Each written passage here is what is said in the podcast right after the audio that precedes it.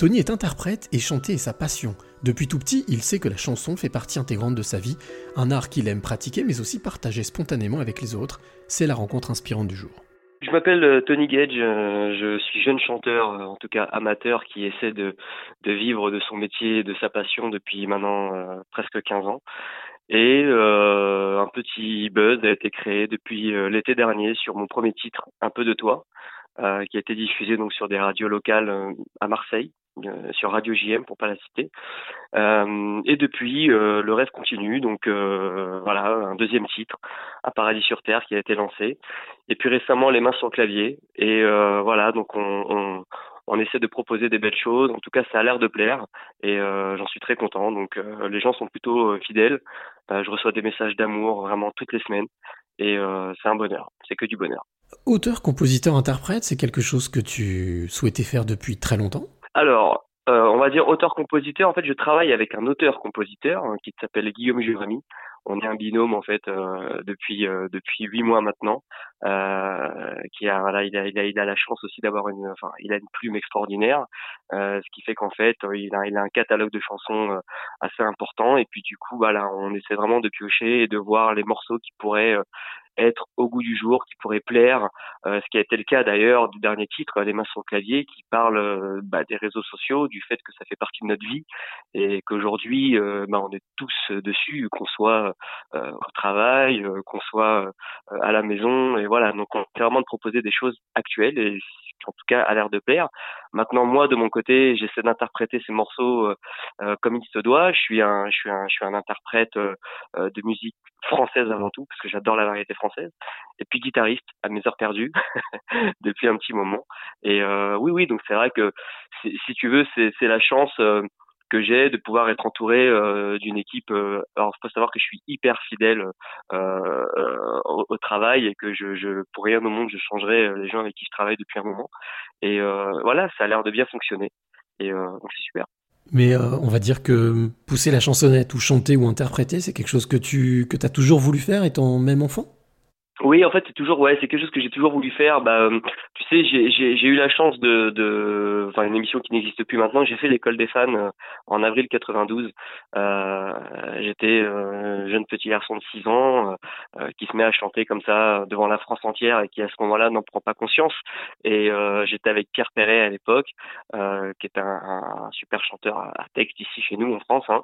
Et oui, donc depuis petit, si tu veux, le rêve a a, a commencé. Alors t'en prends pas spécialement conscience à cet âge-là, euh, mais par contre une chose qui était sûre, c'est que j'avais envie d'être chanteur, euh, parce que j'ai un père qui était chanteur également, et euh, j'ai toujours voulu faire ça. En tout cas, la passion de la musique dans la famille, ça a toujours été quelque chose de très important chez nous.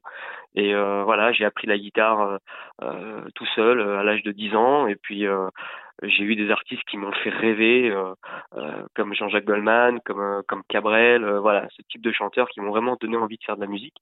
Et je voulais apprendre la guitare pour leur ressembler, hein, clairement. et puis puis depuis, j'ai continué, voilà. Quelle émotion ça te procure quand tu te mets devant le micro et que tu chantes un texte que tu découvres ou un texte que tu connais? Alors tu sais, il faut il faut savoir que que il y a des gens des fois qui me disent euh, mais t'as pas peur de chanter comme ça devant deux, trois, quatre mille personnes parce que ça m'est vraiment arrivé, tu vois? Et, et euh, j'ai non non, moi il y a, y que ici vraiment que je me sens bien et et, et je suis je sais pas, t'es dans un état euh, quand tu en plus d'autant plus quand c'est ta chanson euh, le plus difficile c'est de faire passer une émotion. Donc euh, il faut vraiment euh, voilà que je sois dans un état je sais pas comment expliquer ça mais quand tu es sur scène c'est tellement bon en fait.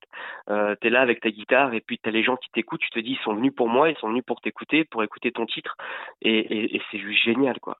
J'ai jamais eu peur de, de, de me mettre en danger on va dire. Tu vois je pourrais demain chanter faire une première partie au Stade de France que je serais tout autant excité euh, que que que, que anxieux aussi, hein, je te le cache pas, mais c'est un bonheur absolu. Et pour ça, il faut euh, euh, je sais pas, c'est comme un, tu vois, tu prends un gamin et puis tu lui dis tu vas, tu, tu vas venir au Parc des Princes et tu vas jouer avec euh, avec un joueur de foot, il va être comme un fou. Ben moi c'est pareil, tu vois, c'est c'est quelque chose que j'aime vraiment faire.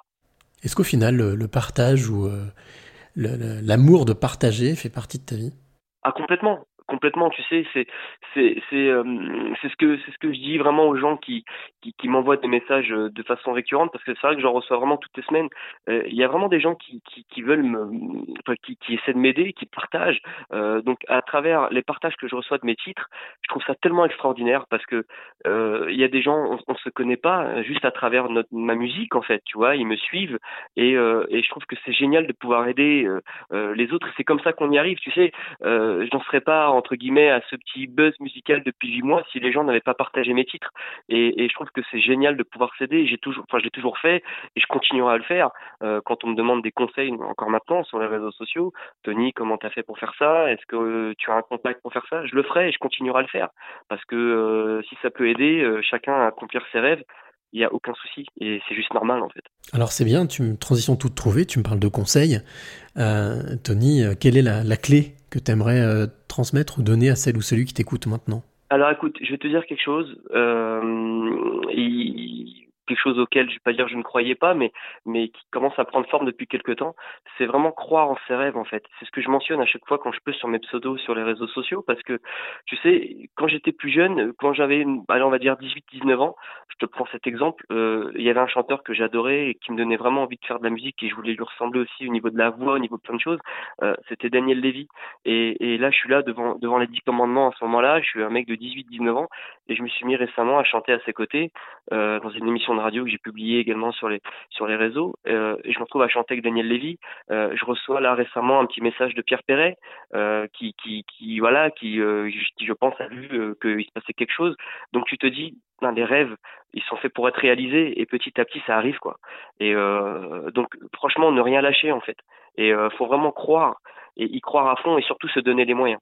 Mais voilà la clé de la réussite, c'est de croire en ses rêves. Et je, et je peux assurer vraiment qu'il y a un moment donné où ça arrive, quoi.